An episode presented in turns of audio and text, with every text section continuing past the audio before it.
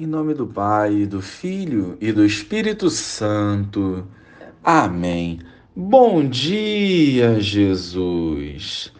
Dai-nos a vossa paz, para que em comunhão contigo não sejamos ludibriados pelo maligno. Fortalece-nos a luz do Evangelho e nos encoraja a caminhar na direção contrária deste mundo. Amém. Naquele tempo, disse Jesus à multidão: o reino dos céus é como um tesouro escondido no campo. Um homem o encontra e o mantém escondido. Cheio de alegria, ele vai, vende todos os seus bens e compra aquele campo. O reino dos céus também é como um comprador que procura pérolas preciosas.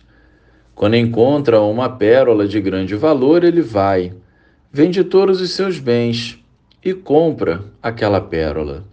Louvado seja o nosso Senhor Jesus Cristo, para sempre seja louvado. Jesus nos fala da grandiosidade do reino dos céus, por meio de palavras simples, exaltando a verdadeira alegria de quem o encontra. Merece o nosso esforço, mas para ser verdadeiro da nossa parte, nós precisaremos desejar a salvação. Certamente, de diversas formas, o Senhor já manifestou o seu reino para nós. Isso porque ele nos ama e quer nos salvar. Mas para enxergarmos a grandeza do seu reino nas pequenas coisas, nós precisaremos ser sedentos da salvação. Vivenciar o reino exige desapego de coisas e pessoas. Exige discernimento e sabedoria para fazermos boas escolhas e um coração aberto para o Senhor realizar a sua obra.